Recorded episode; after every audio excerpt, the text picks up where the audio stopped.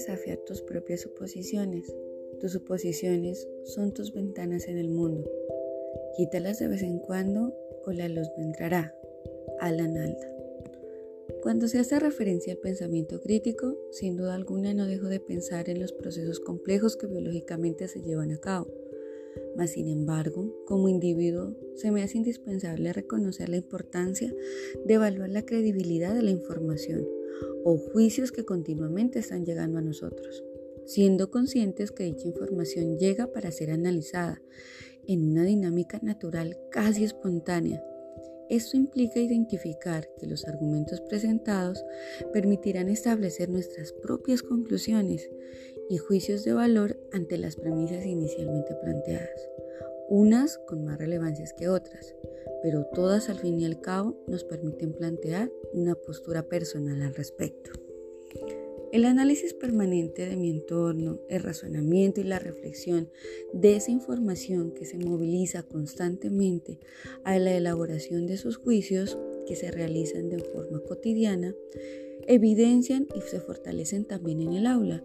donde los estudiantes son conscientes de su proceso de aprendizaje donde las prácticas de argumentación y análisis que buscan cuestionar el mundo y sus continuas dinámicas les permiten juzgar a ellos la veracidad de esas teorías y leyes que estudiamos en la clase, partiendo de la realidad que ellos mismos viven, en un contexto tangible, donde es el mismo individuo quien puede refutar o aprobar algunos postulados añadiendo variantes, que su misma experiencia le permitirá generar a partir de más preguntas problemas y por tanto generar nuevas premisas para discutir. Algunas probablemente podrán resolverse a corto plazo, otras tal vez con el tiempo los llevarán a reflexionar y a construir juicios más sólidos. Como maestra de ciencias naturales y teniendo en cuenta que trabajo en un entorno rural, se torna a título personal como un compromiso el apoyar a mis estudiantes en desarrollar una actitud crítica y creativa a partir de ese ambiente de motivación donde ellos mismos pueden manifestar sus ideas previas, preguntas y, como no, posturas y reflexiones sobre el conocimiento que a través de cada clase vamos construyendo como individuos autónomos e incorporando a partir de sus experiencias vividas a preguntas y problemas, a situaciones que pueden estar evidenciándose, ya sea por su edad o por problemáticas de su región, y de esta forma partir como estrategias ante la realización de debates, preguntas abiertas que van a llevar a la discusión, a verificar en salidas de campo, en el laboratorio, y por tanto que llevarán a mis estudiantes a evaluar determinada información. De este modo, mi propuesta de investigación no se aleja de ese enfoque, puesto que busca evaluar los procesos de regulación metacognitiva en mis estudiantes de grado noveno, donde a partir de un tema excusa como son los insectos,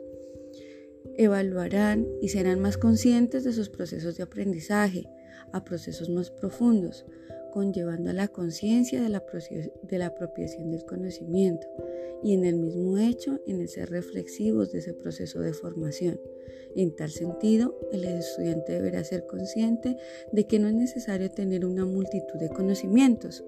Ante todo, lo importante es aprender, cultivar ese deseo como una necesidad que lo lleva a construirse día a día.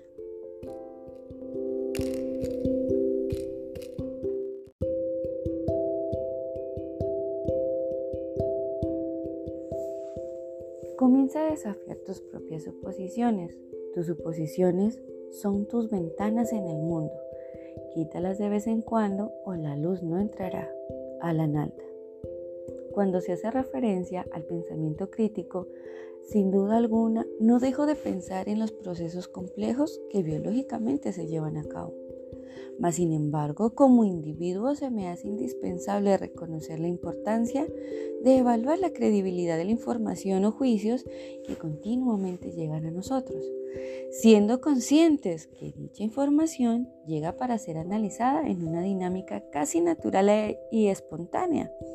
esto implica identificar que los argumentos presentados permitirán establecer nuestras propias conclusiones y juicios de valor ante las premisas inicialmente planteadas, unas con más relevancia que otras, pero todas al fin y al cabo nos permiten plantear una postura personal al respecto. El análisis permanente de mi entorno, el razonamiento y la reflexión de información que se moviliza constantemente a la elaboración de juicios que se realizan en la cotidianidad de nuestras vidas, también se evidencian y se fortalecen en el aula donde los estudiantes son conscientes de su proceso de aprendizaje, donde las prácticas de argumentación y análisis que buscan cuestionar el mundo y sus continuas dinámicas les permitirá juzgar la, veracidad de esas teorías y leyes que estudiamos en la clase, partiendo de la realidad que ellos viven en su contexto tangible, donde es el mismo individuo quien puede refutar o aprobar algunos postulados añadiendo variantes que su misma experiencia le permite generar a partir de más preguntas, problemas y, por qué no, nuevas premisas para discutir. Algunas probablemente podrá resolver a corto plazo, otras tal vez con el tiempo los podrá reflexionar y construir a partir de juicios más sólidos. Como maestra en ciencias naturales y teniendo en cuenta que trabajo en un entorno rural, se entorna a título personal como un compromiso de apoyar el desarrollo de una actitud crítica y creativa en mis estudiantes, a partir inicialmente de un ambiente de motivación, donde ellos puedan manifestar sus ideas previas, sus preguntas, posturas y reflexiones sobre el conocimiento que a través de cada clase vamos construyendo como individuos autónomos e incorporamos a partir de las experiencias vividas. De ahí que en mis clases parto de preguntas problemas de su mismo entorno o situaciones que pueden estar evidenciándose por su edad o su cotidianidad. De esta forma, estrategias como la realización de debates, las preguntas abiertas, que llevarán a cabo obviamente a discusión, las salidas de campo, los laboratorios, llevarán a mis estudiantes a evaluar determinada información. De este modo, la propuesta de investigación planteada no es ajena a este enfoque, puesto que busca evaluar los procesos de regulación metacognitiva en estudiantes de grado noveno, donde a partir de un tema excusa, que son los insectos,